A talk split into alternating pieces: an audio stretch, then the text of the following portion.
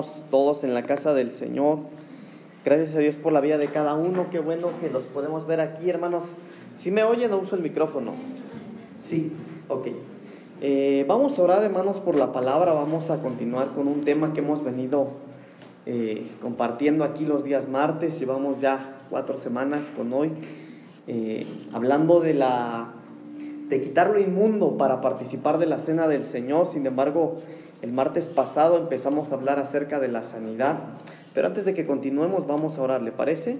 Oremos, papito lindo, gracias Señor, te damos en esta tarde, gracias por la vida que tú nos permites, Señor, gracias por tu favor, gracias por tu bendición. Señor, gracias porque tú has sido bueno con cada uno de nosotros.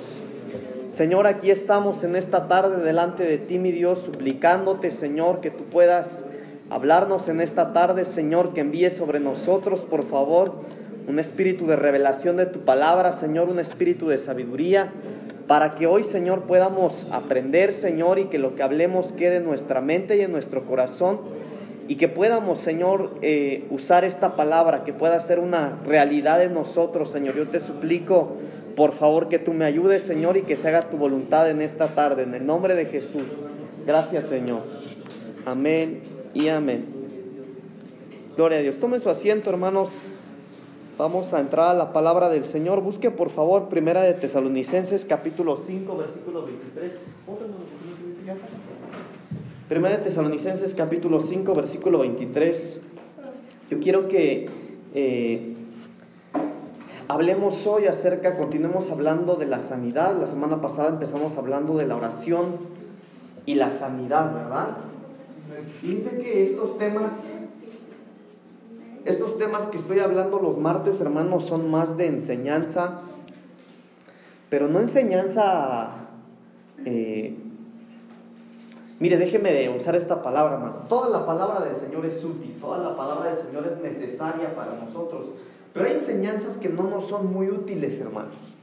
Eh, sin embargo, estas enseñanzas que yo estoy tratando de compartir los días martes son útiles para nosotros.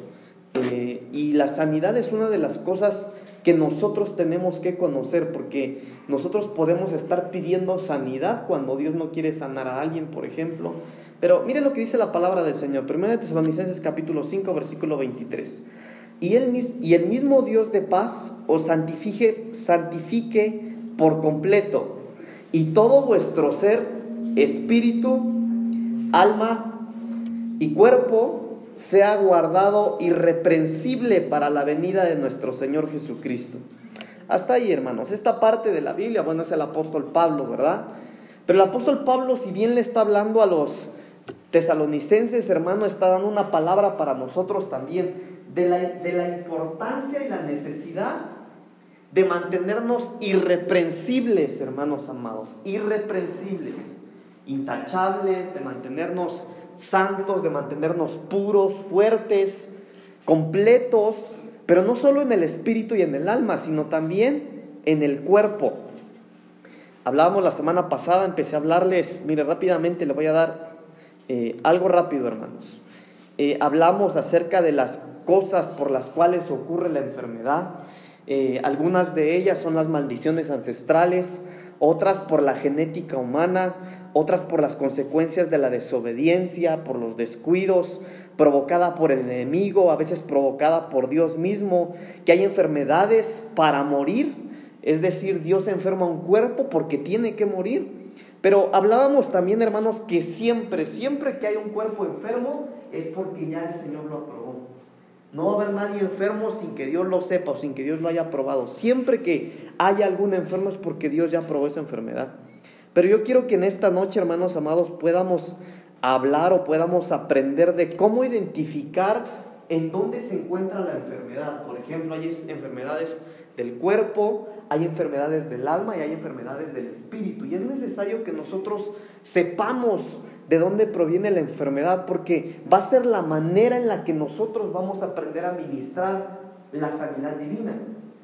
Ahora, ¿por qué yo le quiero hablar de sanidad divina, hermanos? Porque nosotros somos una iglesia de fe.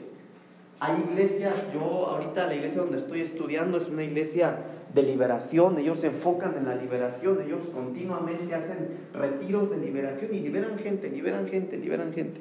Pero nosotros desde los principios de la, de la misión, hermano, cuando estábamos ahí en Príncipe de Paz, nos hemos, eh, bueno, yo lo he venido analizando y somos una iglesia de fe y de sanidad. Y de sanidad también.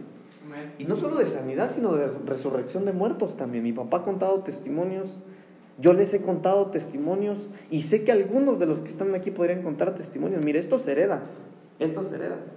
No le voy a decir nombres porque, pero no solo mi papá, a mí me ha pasado, hermano, al menos yo llevo dos muertos levantando, donde ya están ahí eh, en terapia intensiva, no sé cómo se le llama eso, donde ya están pues, bueno, llevo dos y los que me faltan, pero no solo yo.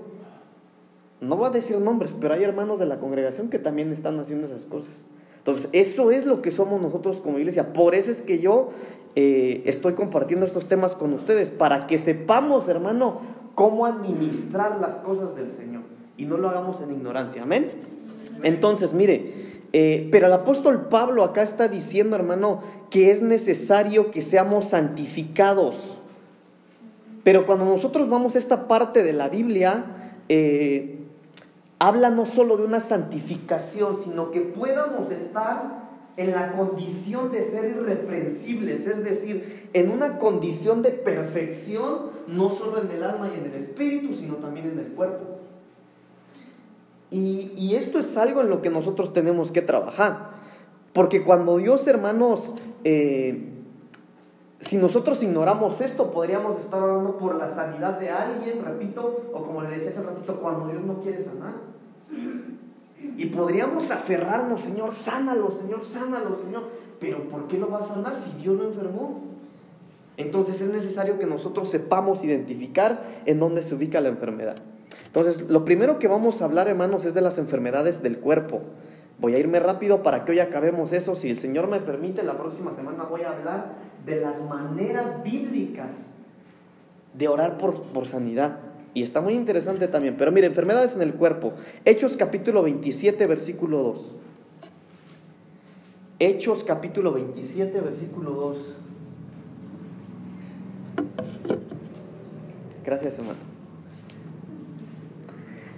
El primer, la primera eh, cosa por la que ocurren las enfermedades en el cuerpo, hermano, son los factores naturales. Mire lo que dice el versículo 33 eh, de Hechos capítulo 27. Hechos 27. Híjole, creo que está mal mi cita. Déjeme la corroboro, ¿sale? Hechos 27, 33. ¿Alguien lo podría leer, hermanos? A ver si es esa. Sí, por favor, hermano. Cuando comenzó a amanecer, Pablo exhortaba a todos los que comiesen diciendo, este es el décimo cuarto día que veláis y que permanecéis en comer nada. Sí, 34 también, por favor, hermano. Dice, por tanto ruego que comáis por vuestra salud, pues ni aún, ni aún un cabello de la cabeza de ninguno de vosotros perecerá.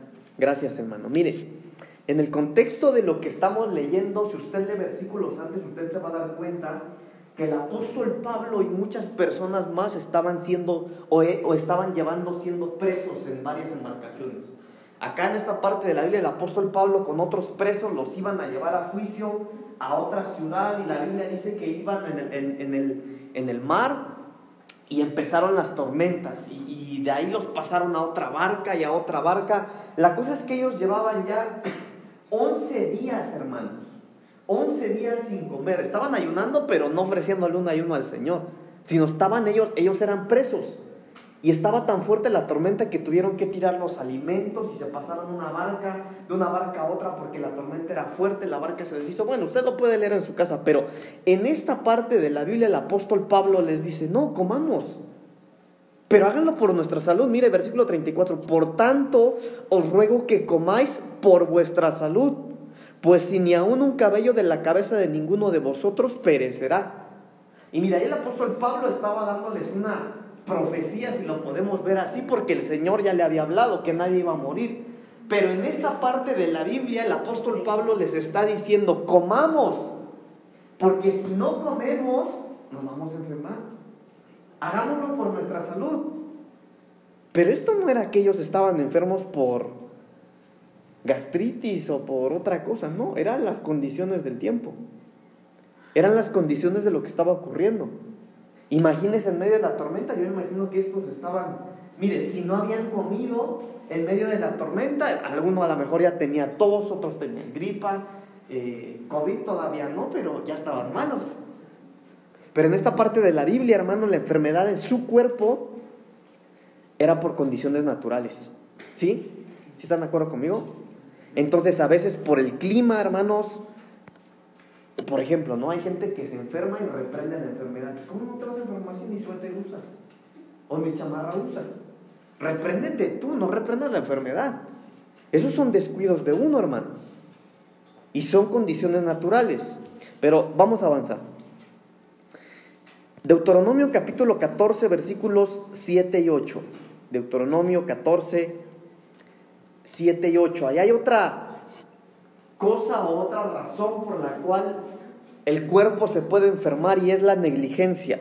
Deuteronomio 14, versículos 7 y 8 dice la palabra del Señor, pero estos no comeréis entre los que rumian o entre los que tienen pezuña hendida, camello, liebre y conejo, porque rumian, mas no tienen pezuña hendida, serán inmundos. Ni cerdo porque tiene pezuña hendida, mas no rumia, o será inmundo de la carne de estos no comeréis, ni tocaréis sus cuerpos muertos. Algunos me dirán, pero esto ya es del Antiguo Testamento y no aplica, por eso nos echamos los de carnitas, ¿verdad? Y es verdad. Pero esto, hermanos amados, es el fundamento bíblico para ver que por la negligencia del ser humano uno se puede enfermar su carne. Yo les decía la semana pasada, ¿no? Mi papá me regañaba, porque mi papá me regañaba. Cuando me veía ahí con mis rancheritos, hermano. Y yo no comía rancheritos con salsa, yo comía salsa con rancheritos, porque parecían chilaquiles, hermano. Pero cuando yo estaba a las 3 de la mañana con mis piedras en la bicicleta, Señor, Señor. Mano, ¿qué culpa tenía el Señor? La culpa era mía, por negligencia.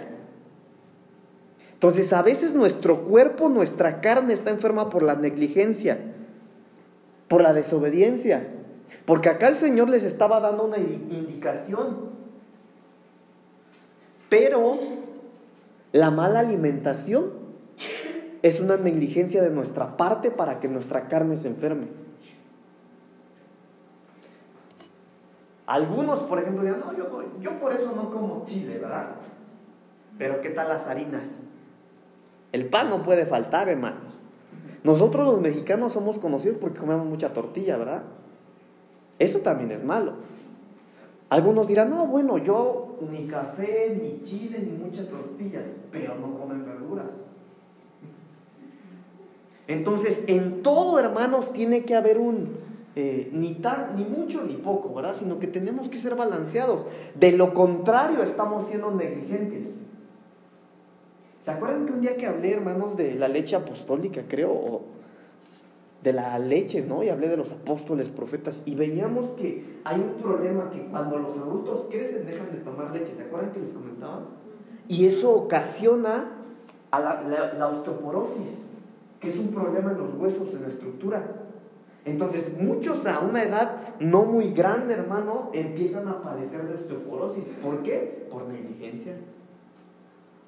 No porque comieron algo malo, sino que no tomaron leche. Y eso podría ser un ejemplo, ¿no? Pero la negligencia, hermano, es una razón por la cual a veces nuestro cuerpo está enfermo. Pero sigamos. Lucas 21, 34. Y seguimos ahí por el mismo hilo de los alimentos, hermano. Lucas capítulo 21, versículo 34. Lucas 21:34 dice la palabra del Señor, mirad también por vosotros mismos, que vuestros corazones no se carguen de glotonería y embriaguez y de los afanes de esta vida, y venga de repente sobre vosotros aquel día.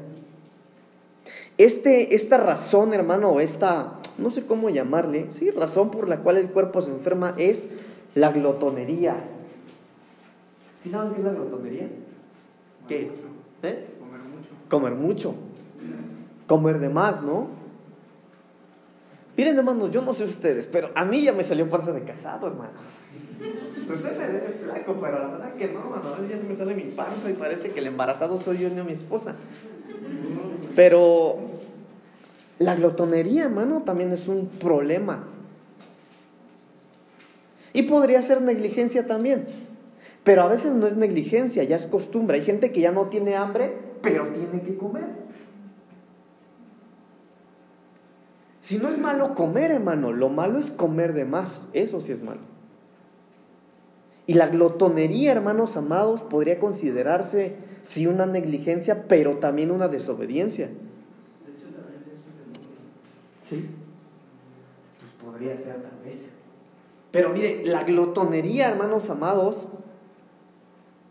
porque uno dice, bueno, sí, yo soy el cuerpo del Señor, Pero estaremos, hermano, mira aquí por ejemplo, ¿no? El templo, hablemos de la casa del Señor. Aquí, hermano, los hermanos todos hacemos aseo, ¿verdad? Los martes, los domingos, hacemos aseo porque queremos que esté limpio. Es el, es, el lugar donde nos reunimos para que la presencia de Dios descienda. Está bien, pero el cuerpo, ¿cómo estará? Esto, esto, nuestro templo, ¿cómo estará? A veces la glotonería, hermano, podría hacer que le presentemos al Señor un local, un templo, si podemos llamarle así, limpio, pero el templo donde el Espíritu Santo reposa sucio. Y eso no es solo el problema, hermano, sino que la consecuencia podría ser una enfermedad en nuestro cuerpo. Comer cosas que no son saludables, entre otras cosas, ¿verdad? Pero también hay más razones, hermanos, por las cuales el cuerpo se enferma. Génesis capítulo 27, versículo 1. No le voy a dar todas porque nos aventaríamos todo el culto en eso, pero voy a tratar de darle algunas del cuerpo, otras del alma y otras del espíritu, ¿sale? Génesis capítulo 27, versículo 1. Dice la palabra del Señor. Génesis 27, 1. Aconteció que cuando Isaac envejeció y sus ojos se oscurecieron quedando sin vista, llamó a Esaú su hijo mayor y le dijo, Hijo mío. Y él respondió, heme aquí. Y él dijo, He aquí, ya soy viejo, no sé el día de mi muerte. Entonces otra causa, hermano, por la enfermedad del cuerpo es la vejez, es la edad. A veces uno no quisiera enfermarse nunca, ¿verdad? Pero algún momento, hermano, nuestro cuerpo va a envejecer y se va a enfermar. No porque Dios no esté con nosotros, sino que ese es el, el tiempo en el que nuestro cuerpo tiene que enfermarse para morir. Yo sé que nadie se va a querer enfermar, hermano, pero todos, incluso más adelante, si llegamos ahí, vamos a ver que Dios a propósito, cuando ya tiene que, mire, no matar a alguien porque se feo, pero cuando llegó el tiempo de la muerte de alguien, Dios le va a poner enfermedad para terminar su vida. Y Dios lo hace a través de la enfermedad. Pero en esta parte de la Biblia, hermano, el envejecimiento es algo que podría causar una enfermedad en el cuerpo.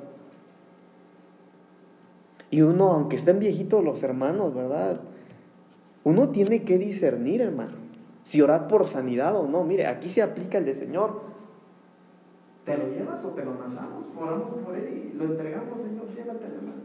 Mire, le voy a contar algo. Mi papá ha orado por mucha gente que está enferma por años o días. Y cuando mi papá ora, a las horas o al día, el hermano ya se fue. Híjole, algunos ya no van a querer hablarle a mi papá cuando estén enfermos, ¿verdad? Pero para eso se ora, hermanos. Entonces, más en la vejez, cuando ya hay hermanos que son adultos mayores, uno ora porque su cuerpo está enfermo, pero son enfermedades por la vejez, no porque haya un demonio de enfermedad, hermano, sino es por la vejez, es algo natural. Entonces, en nuestra carne, hermano, nuestro estuche, esto es, esto es caduco, hermano. Sí, nosotros de niños, pues, la carne tiernita, ¿verdad? Por ejemplo, usted ve a un niño y su piel es lisita, hermano, suavecita. Llegamos a una edad adulta, hermano, y empiezan a salirnos arrugas, manchas en la cara, miren ¿Qué con chanaca? ¿Qué con chanaca? No, no, son cosas de la edad. Y ya más adultos, uno ya empieza, menos dolores de espalda y que los huesos. Claro, porque es natural. No son espíritus de enfermedad, hermano, es la vejez, es la edad. Mire, primera de Samuel capítulo 4, versículo 18. Primera de Samuel capítulo 4, versículo 18. Una vez estaba yo predicando y yo les decía que el Señor viene por una iglesia sin mancha ni arrugas. Una hermana me dice, hermano Pablito, yo por eso todas las noches me echo crema, para que no tenga tantas arrugas. Pero no son esas arrugas, ¿verdad? Primera de Samuel 4:18. Y aconteció que cuando él hizo mención del arca de Dios, Elí cayó hacia atrás de la silla al lado de la puerta y se desnucó y murió, porque era hombre viejo y pesado, y había juzgado a Israel 40 años. Este hombre murió, hermano, porque era viejo y pesado. Entonces, hermanos amados, les decía yo hace un momento, la vejez a nosotros nos va a traer problemas en nuestro cuerpo. Ahorita estamos hablando de la enfermedad en el cuerpo, en la carne. Todos, hermanos, llegarán momentos, si el Señor no viene antes, si nosotros llegamos a la vejez, bueno, tendremos que ahí eh, ya jorobaditos, viejitos, ¿verdad? Mejor con un bastón, o algunos con una andadera, pero nuestro cuerpo, hermano, nos va a tener que, nos va a tener que molestar en alguna ocasión nuestra enfermedad. Y uno tiene que ver esas cosas.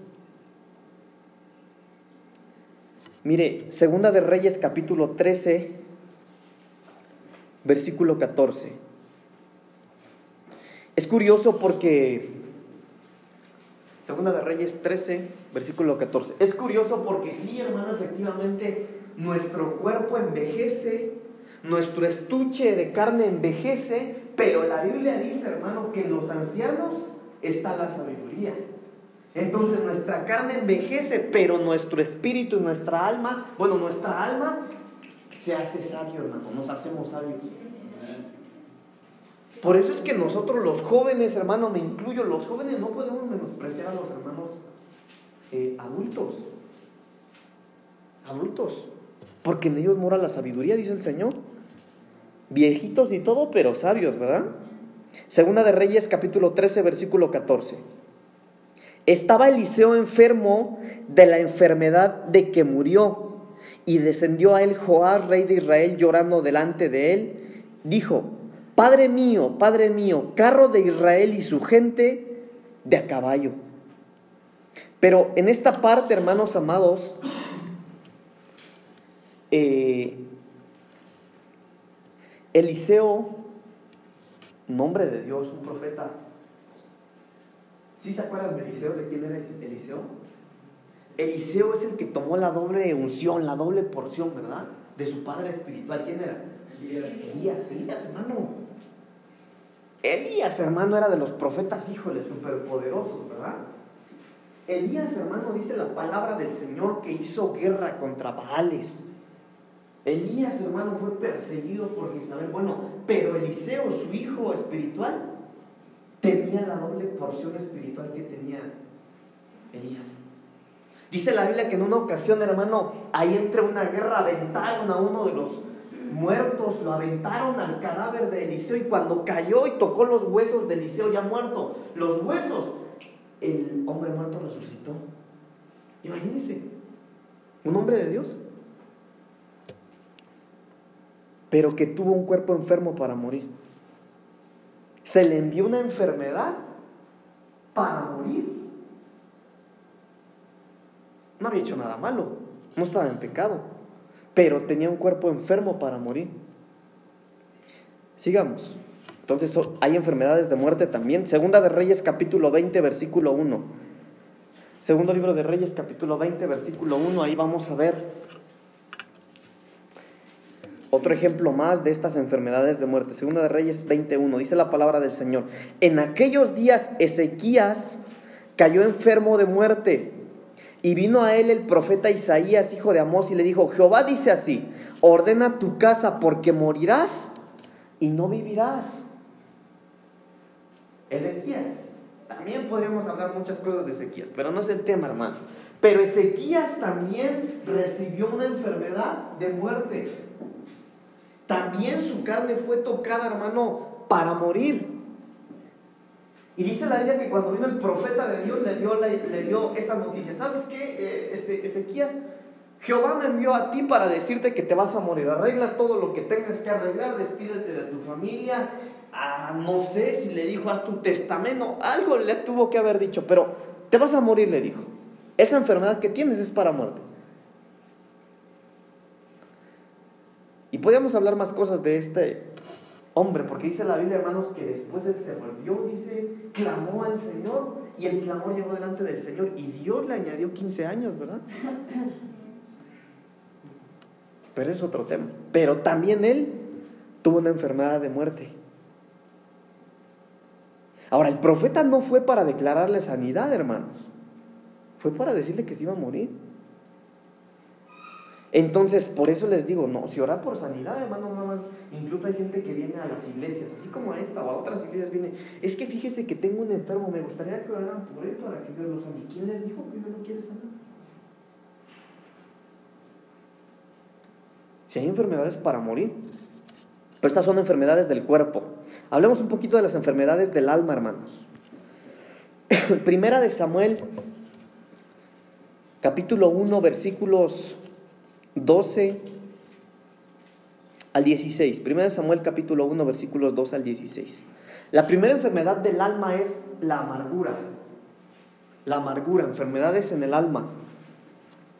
Dice la palabra del Señor en el versículo 12, mientras ella oraba largamente delante de Jehová, Elí estaba observando la boca de ella, pero Ana hablaba en su corazón y solamente se movían sus labios y su voz no se oía, y Elí la tuvo por ebria. Entonces le dijo Elí, ¿hasta cuándo estarás ebria? Digiere tu vino. Y Ana le respondió diciendo, no, Señor mío, yo soy una mujer atribulada de atribulada de espíritu, no he bebido, bebido vino ni sidra, sino que he derramado mi alma delante de Jehová.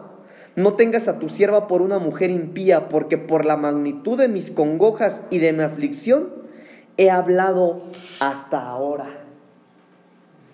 Ahora, mire, esta parte de la Biblia, hermanos, ahorita les voy a dar un ángulo que no es muy positivo, porque esta parte de la Biblia muchos predicadores la usan y es correcta ese ángulo que le dan de la manera en la que uno ora, ¿no? Que dice que Ana oraba sin palabras, ella solo movía los labios y no se oía nada. Pero ¿de qué manera oraba Ana que dice que el siervo del Señor la vio y le dijo, pues si está de estar borracha? Y la regañó. La regañó, le dijo, ¿qué, qué andas haciendo aquí borracha, Ana? ¿Por qué andas orando así? Ve y cuando estés sobria vienes y oras. Le dijo que estaba borracha. Pero ella expresó lo que había en su corazón y en su corazón había amargura. Miren la manera en la que ella se expresa de sí misma. Versículo 15. Y Ana le respondió diciendo, no, Señor mío, yo soy una mujer atribulada, atribulada de espíritu. No he bebido ni vino ni sidra, sino que he derramado mi alma delante de Jehová. Pero hay más, miren, miren lo que ella lo que había en su corazón. Versículo 16, no tengas a tu sierva por una mujer impía, porque por la magnitud de mis congojas y de mi aflicción he hablado hasta ahora. Mire de qué manera ella se veía a sí misma. Ella no le dijo al, al, hombre de Dios, no, es que yo reconozco que estoy delante de Jehová y yo vengo a rendirme delante de Él. No, ella no dijo eso. Ella expresó la amargura que había dentro de ella que ella no la estaba pasando bien. Y las características que ella expresa de sí misma son características de una persona amarga, que no, no vivía bien, que no estaba feliz, que no tenía paz en su corazón, que no tenía alegría, sino que tenía amargura. Y la amargura, hermanos, es una enfermedad que puede estar en el alma. Mire que podríamos en cada uno de estos puntos hablar de muchas cosas. Alguien que tiene esta enfermedad de la amargura en el alma, hermano, siempre va a venir al altar, pero nunca va a venir a quebrantar su corazón y reconocer el señoría del Señor. No, esa gente siempre va a venir a quejarse y a lamentarse. ¿Por qué? Porque está enfermo del alma. Tiene amargura en su corazón. Viene a la iglesia, hermano, y cuando está la alabanza, no alaba. Hay gente que ni siquiera aplaude. ¿Por qué? Porque tienen amargura en su corazón no tienen la libertad, mire, ya no digo de danzar, sino de aplaudir, no aplauden porque tienen amargura. Y cuando viene, mire, acaba la alabanza y empieza el tiempo de adoración, solo lloran, pero no lloran, hermanos, por sentir la presencia de Dios, lloran por la amargura que hay dentro de ellos, por los problemas, por el dolor, por la angustia, y esas son enfermedades en el alma. Por eso uno no se puede engañar, ah, hoy estuvo en el culto. ¿Por qué? Es que todos acabaron llorando. ¿Y eso qué? A lo mejor están llorando por amargura, por angustia, por problemas. Por eso, hermano, yo en distintas ocasiones le he dicho, no, si eso no se resume en sentimientos. Si uno sienta o no sienta, Dios lo tiene que buscar. Hay mucha gente que llora creyendo que es el Señor. No, si lloran por sus problemas. Por la amargura podría ser. Enfermedades en el alma. Segunda de Corintios capítulo 2, versículos 5 en adelante. Del 5 al 7 vamos a leer. Segunda de Corintios capítulo 2, del 5 al 7. Dice la palabra del Señor. Pero si alguno me ha causado tristeza, no me la ha causado a mí solo, sino en cierto modo, por no exagerar, a todos vosotros. Le basta a tal persona estar esta reprensión hecha por muchos. Así que al contrario, vosotros más bien debéis perdonarle y consolarle para que no sea consumido de demasiada tristeza. Otra enfermedad en el alma es la tristeza. La tristeza. En alguna ocasión yo hablaba con los muchachos, con los servidores, y yo les decía, porque estoy discipulándolos en el servicio, yo les decía que los que servimos tenemos que hacerlo con gozo. Hermano, si usted tiene el privilegio de servir aquí en la iglesia, mire, si va a servir, sirva bien. Si no, no sirva. Y si usted quiere servir, pastor, yo quiero servir, quiero hacerlo bien, pero no me siento bien, pues no sirva. Y corramos al Señor a pedirle, a suplicarle, hermano, que Él nos vuelva el gozo de nuestra salvación.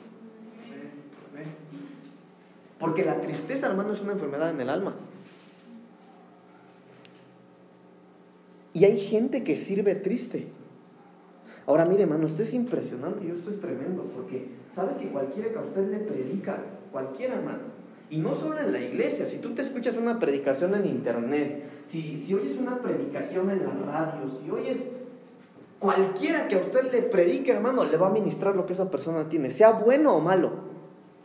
Por eso le digo yo, si alguno se siente triste o angustiado y, tiene que servir, no sirva, mejor hable con el pastor y el pastor, me siento mal, no voy a servir. Y ahí lo ministramos y sirve con gozo, o mejor no sirva, hermanos. ¿Se acuerdan que en una ocasión cuando yo empezaba a hablar del vino nuevo, yo les decía que hay iglesias que no tienen vino? Porque así está la cabeza. Así está la cabeza, hermanos. Cuando la cabeza de la congregación no tiene vino, la iglesia no lo va a tener. ¿Por qué? Por eso le digo yo, hermano, si la Biblia dice que, que todo empieza desde la cabeza, dice que cuando se unge, hermano, empieza por la cabeza, baja por las barbas, corre hasta las vestiduras. Si esa es la manera en la que el Señor bendice a un pueblo. Pero también así viene la maldición. Por eso hay que ver con quién uno se ministra, hermanos. Mire, yo no estoy hablando de la casa, porque bendito Dios que no es nuestro caso. Yo se lo digo para que tenga usted cuidado afuera de lo que usted oye, de lo que escucha. Hermano, nosotros hemos oído, ah, es que fíjese, pastor, que vino el pastor de mi hermano, que vino el pastor de tal. Es que yo sabía que era un siervo del Señor. Le pedí que orara por mi hijo, le pedí que orara por tal cosa. Bueno, entonces no se queje. Porque algo le ministraron. Y muchos, hermano, están enfermos de tristeza, es una enfermedad en el alma. Proverbios capítulo 14, versículo 30. Proverbios 14, 30. Dice la palabra del Señor, el corazón apacible es vida de la carne, vida de la carne, mas la envidia es carcoma de los huesos. La envidia es una enfermedad en el alma también. La envidia. Hay gente que es envidiosa, hermano. Y los envidiosos, a diferencia de las otras enfermedades en el alma que acabamos de ver, hermano, ellos no están llorando en la iglesia, no, ellos se gozan cuando ven que alguien se cae. Ellos se gozan, hermano, cuando ven que alguien comete un error porque son envidiosos. Ellos no se gozan de los triunfos de los hermanos. Por ejemplo, podría haber alguien que ve y, y ah, es que ese joven nuevo que llegó, el pastor ya lo puso a servir pero no se gozan. Yo no sé cómo lo ponen a servir a ese, si viene llegando. Yo no sé qué hace ahí arriba tocando el hermano, qué hace ahí predicando, si yo lo conozco, la envidia. Y esa gente no está como los enfermos del alma que acabamos de ver, que era la angustia y qué, o qué era. Bueno, ellos no son como esos, no, los envidiosos usted los ve felices. Hasta pueden danzar, hermano. Pero están enfermos del alma. Porque envidian. Ok. Juan capítulo 5, versículo 5 al 14. Juan 5, del 5 al 14. Lo voy a leer rápido, hermanos. Voy a leer todos estos versículos para que entendamos este punto. Y había allí un hombre que hacía 38 años que estaba enfermo. Cuando Jesús lo vio acostado y supo que llevaba ya mucho tiempo así, le dijo, ¿quieres ser sano? Señor, le respondió el enfermo, no tengo quien me meta en el estanque cuando se agita el agua, y entre tanto que yo voy, otro desciende antes que yo. Jesús le dijo, levántate, toma tu lecho y anda. Y al instante aquel hombre fue sanado y tomó su lecho y anduvo, y era día de reposo aquel día. Entonces los judíos dijeron a aquel que había sido sanado, es día de reposo, no te es lícito llevar tu lecho. Él le respondió, el que me sanó, él mismo me dijo, toma tu lecho y anda. Entonces le preguntaron, ¿quién es el que te dijo, toma tu lecho y anda? Y el que había sido sanado no sabía quién fuese, pues Jesús se había apartado de la gente que estaba en aquel lugar. Versículo 14, después le halló Jesús en el templo y le dijo, mira, has sido sanado no peques más para que no te venga alguna cosa peor. Y este, esta enfermedad en el alma es el pecado.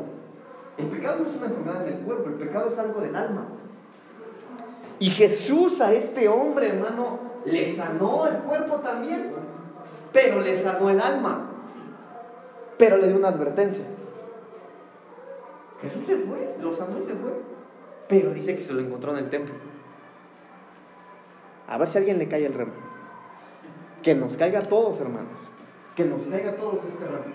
Ahora que ya estamos en el templo, el Señor le dijo algo a este cuando se lo encontró en el templo. Dice el versículo 14, después le halló Jesús en el templo y le dijo, mira, has sido sanado, no peques más para que no te venga alguna cosa peor, peor. Enfermedades en el alma el pecado. Hermano, no hay nada oculto ante los ojos del Señor. Créame que no, no hay nada oculto. El Señor sabe quiénes somos nosotros. Aquí podemos venir, cantar, orar, aplaudir. Pero por eso hay gente, hermano, que en el mundo eran buenas personas, pero conocen a Cristo, se enfrían y son peores. No es nuestro caso, gracias a Dios. Pero este, este, este, esta causa de, enfermedad en el alma es el pecado. Y Jesús le dio esa advertencia, bueno, ya estás en el templo, ya no peques, porque si pecas, te va a ir peor. Pecado. Otra enfermedad en el alma. Segunda de Samuel capítulo 12, versículos 13 al 15. Segunda de Samuel capítulo 12, versículos 13, 13 y 14 nada más, hermanos. Entonces dijo David a Natán, pequé contra Jehová y Natán dijo a David, también Jehová ha permitido tu pecado, no morirás. Mas por cuanto con este asunto hiciste blasfemar a los enemigos de Jehová, el hijo que te ha nacido ciertamente morirá. ¿Sí? Segunda de Samuel capítulo 12, versículos 13 y 14. Lo leo una vez más. Entonces dijo David a Natán, pequé contra Jehová. Y Natán dijo a David, también Jehová ha remitido tu pecado, no morirás. Mas por cuanto con este asunto hiciste blasfemar a los enemigos de Jehová, el hijo que te ha nacido ciertamente morirá. Entonces aquí, hermanos amados, la enfermedad en el alma son los pecados ancestrales. Pecados ancestrales. Mire, le voy a explicar un poquito más este punto. Enfermedades en el alma. A veces, hermanos, hay familias que tienen ciertas, ciertos, ciertas costumbres o ciertos patrones que rigen su vida. Por ejemplo, ¿qué ejemplo les podría yo poner? El carácter, hermanos, el carácter. Cuando hay una familia muy enojona, ¿cómo nacen los hijos? ¿Cómo son los hijos? Enojones. ¿Y qué culpa tiene el niño? ¿Verdad? Se oyó a película, ¿verdad? Hay una película que está buena, ¿no? Entonces son cosas, hermanos, son pecados ancestrales. Pero eso, es una administración que se tiene que hacer en el alma. En alguna ocasión creo que yo se los dije, hermanos, yo he visto de verdad la gloria del Señor y yo veo que es más fácil que sane un niño enfermo de nacimiento que sane un niño que se enfermó ya nacido. Y yo se lo digo por mi experiencia, hermano, eso es fácil de ministrar, o es más fácil que alguien sane cuando nació enfermo a que sane cuando ya se enfermó nacido. Pero por eso hay enfermos de nacimiento. Y mire, hermanos, esto es algo que está ocurriendo demasiado en estos tiempos. ¿Por qué? Porque los matrimonios ya son jóvenes. Las niñas de 12, 13 años ya tienen hijos. Bueno, no tienen un cuerpo. Las niñas de esa edad no tienen, su cuerpo no tiene la capacidad de tener un hijo y por consecuencia el niño nace mal. Pero eso se tiene que ministrar en el alma. Aparentemente uno puede decir, no, pues gracias a Dios salió bien el niño. Sí, espérate a que crezca. Si la mamá fue a los 12 o a los 13, que no te extrañe que ella a los 10. ¿Por qué? Porque como tú la viste bien físicamente, no te diste cuenta que en el alma venía afectada. Físicamente tal vez venía bien, gracias a Dios, Señor, está sana, gracias, Señor. ¿Y el alma? Sigue enferma en el alma. Pecados ancestrales, enfermedades de nacimiento. Vamos a ver las enfermedades del espíritu. Porque si no el tiempo se nos acaba. Estoy dándoles unos ejemplos. Deuteronomio capítulo 28. Deuteronomio 28, versículo 58 en adelante, hermano. Ahorita vemos dónde nos quedamos. Deuteronomio capítulo 28, versículo 58. Dice la palabra del Señor. Deuteronomio 28, 58. Si no cuidares de poner por obra todas las palabras de esta ley que están escritas en este libro, temiendo este nombre, este nombre glorioso y temible, escuche, Jehová tu Dios, entonces Jehová aumentará maravillosamente tus plagas y las plagas de tu descendencia, plagas grandes y permanentes, enfermedades malignas y duraderas, y traerá sobre ti todos los males de Egipto delante de los cuales temiste y no te dejarán. Asimismo, toda enfermedad y toda plaga que no está escrita en el libro de esta ley, Jehová la enviará sobre ti hasta que seas destruido. Y quedaréis pocos en número en lugar de haber sido como las estrellas del cielo en multitud por cuanto no obedeciste a la voz de Jehová tu Dios. Híjole, hermanos, este es un ángulo de Dios del que nadie habla. Nadie habla de este Dios porque es nuestro Dios. Ese es nuestro Señor, hermanos. Pero nadie habla de estos ángulos de Él. Y esta enfermedad en el espíritu, hermano, es una enfermedad como castigo por causa de la desobediencia. Si la desobediencia a Dios, hermanos, ah, es difícil, hermano. Claro, Dios es misericordioso, hermanos. Él es, hermanos, si, si nosotros todos estamos hoy aquí, no es porque seamos buenos, es por su misericordia. Pero yo siempre he dicho, hermano, en distintas, distintas ocasiones he mencionado, hermano, una cosa es estar desanimado, pero otra cosa es ya burlarse del Señor. Hermanos, si desánimos todos tenemos, todos, hermano, todos. Todos nos desanimamos y tal vez nos caemos, hermano, pero de ahí a burlarse del Señor, ah, cuidado, hermanos. Cuidado. Porque entonces ocurre todo esto que dice acá. Enfermedades espirituales. Ahora, mire lo, lo interesante, hermano, mire. Ah, Versículo 60. Y traerás sobre ti todos los males de Egipto delante de los cuales temiste y no te dejarán. Por eso le digo, hermano, ¿por qué vamos a orar por todo aquel que venga a pedir oración? Miren, hermanos, esto es muy difícil porque yo sé que a veces como pastor usted espera que, pastor, ore por tal persona, ore por mi amigo, ore por mi amiga, ore por, por esto. Bueno, y Por eso no se saquen, hermanos, o no se enojen si en alguna ocasión yo les digo que no, porque a veces yo ya lo he hecho. Mire, le voy a dar otro ejemplo, no es el tema. Pero ¿se acuerdan esa parte, hermanos, cuando la Biblia dice que Jesús iba por ahí y una mujer se encontró a Jesús y le dijo, Señor Jesús, ora por mi hija, por favor, porque está siendo atormentada. ¿Qué le contestó Jesús? No. Si el pan es para los hijos, no es para los perros. Ah, Jesús, el Hijo de Dios. ¿Cómo le dijo a la señora y a su hija? Perros.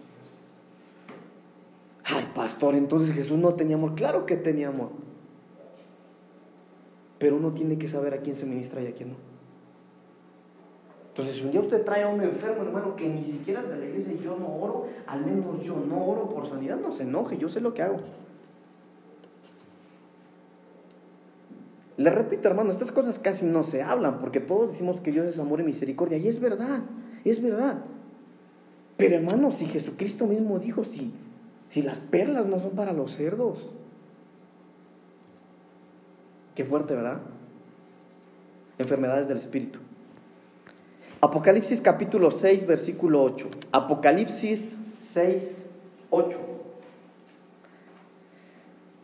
Apocalipsis 6, 8 dice la palabra del Señor, mire, y he aquí un caballo amarillo y el, que y el que lo montaba tenía por nombre muerte y el Hades le seguía y le fue dada potestad sobre la cuarta parte de la tierra para matar con espada, con hambre, con mortandad y con las fieras de la tierra. Y esta parte, hermanos, ¿se acuerdan que yo me aventé toda una predicación hablando del caballo amarillento? ¿Sí se acuerdan?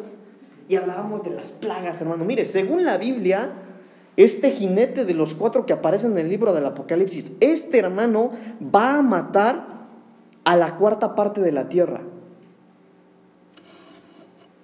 ¿Cómo? A través de pestes, a través de enfermedades,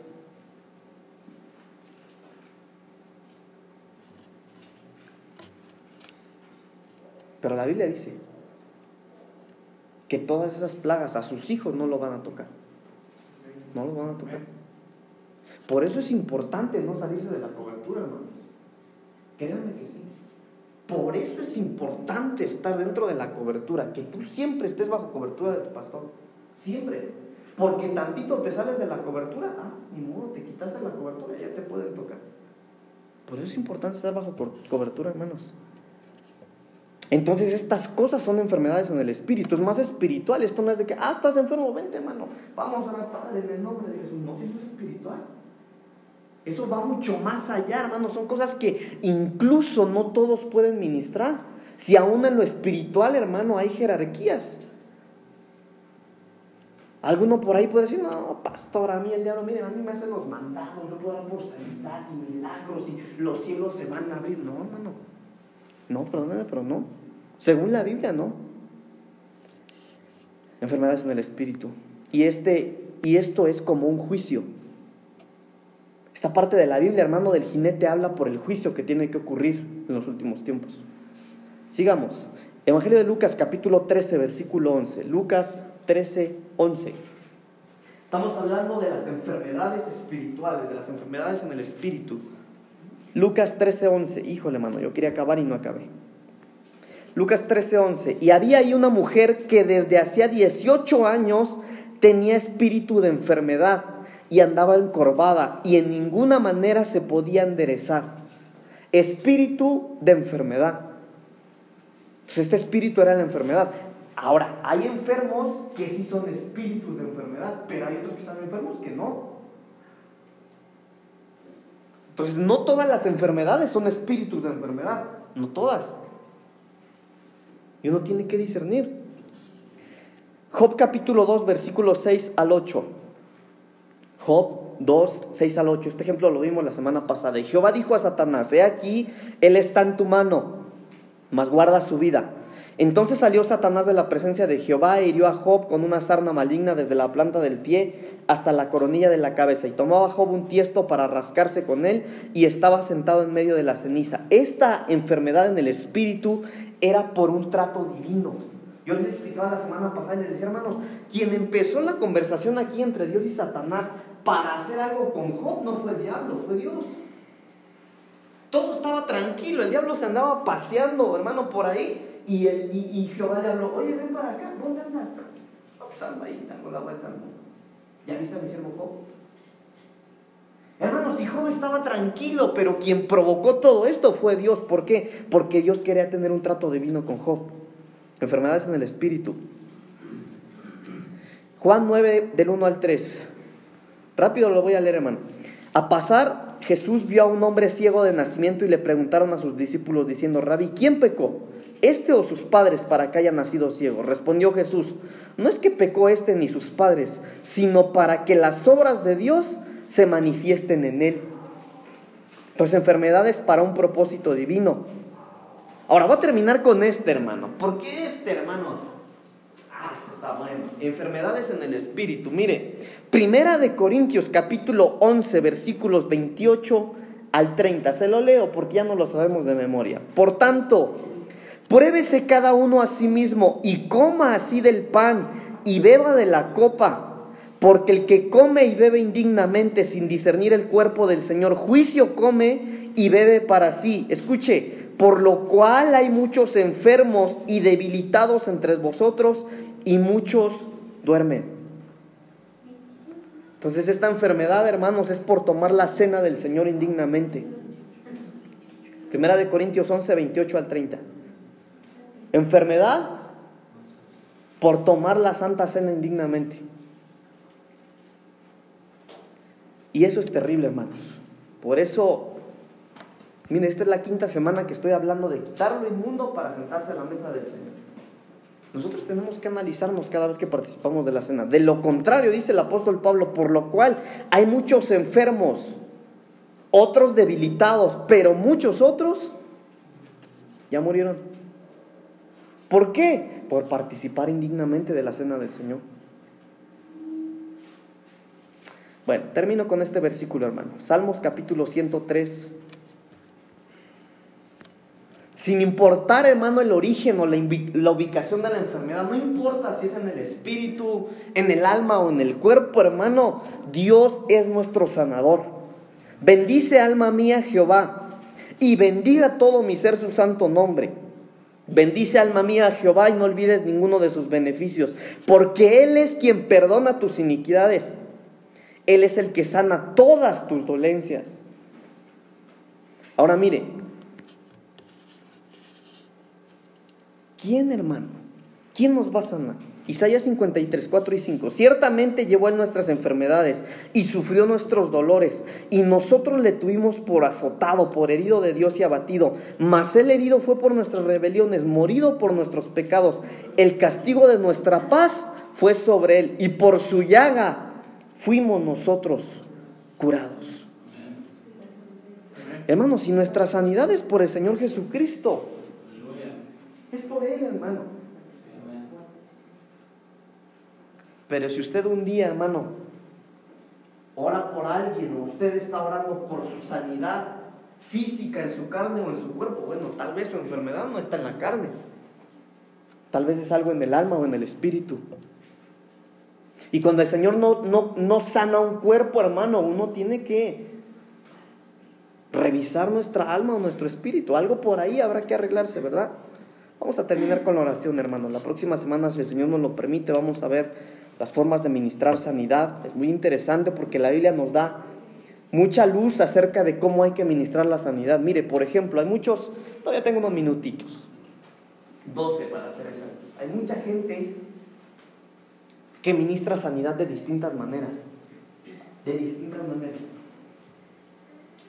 Y yo, yo personalmente, hermano, yo conozco al Señor de una manera y de alguna manera el Señor a mí me revela las cosas a, una manera. Mucha gente piensa que todo lo que, la manera en la que administramos lo espiritual tiene que ser bíblico y sí, pero hay muchos que ministran sanidad de distintas maneras, pero si alguna manera es efectiva es de acuerdo a la Biblia. Y la sanidad de acuerdo a la Biblia, mire, solo rápido, le voy a dar un... para que no falte el próximo martes. Según la Biblia, hermano, la sanidad se puede ministrar, puede haber sanidad divina a través de la palabra de Dios, por la imposición de las manos, a través de ungir con aceite, a través de mantos, a través de vendas, a través de saliva, a través de lodo, a través de vino, a través de la Santa Cena. Y esos son fundamentos bíblicos. Ahora, si alguien lo ministra de otra manera, bueno, su revelación tendrá. Pero todo a la luz de la palabra, hermano, son las maneras en las que nosotros podemos ministrar la sanidad. Incluso la semana pasada veíamos, ¿se acuerdan de, de, este hombre que dice que llegó y le dijo, Jesús, yo te pido por favor que tú ores por mi criado que está enfermo? Y Jesús le dijo, no te preocupes, vamos a tu casa. Y era tanta la fe de este hombre que le dijo, no, no, no, no, no, si yo no soy niño que entres en mi casa, solo di la palabra y mi, mi criado sanará. Ah, entonces uno puede desde aquí enviar la sanidad hasta donde esté el enfermo. ¿Sí o no? Y esa es una manera. Pero las próximas maneras las vamos a ver la próxima semana. Amén. Póngase de pie, por favor. Vamos ahora. Hoy vimos las enfermedades en el cuerpo, en el alma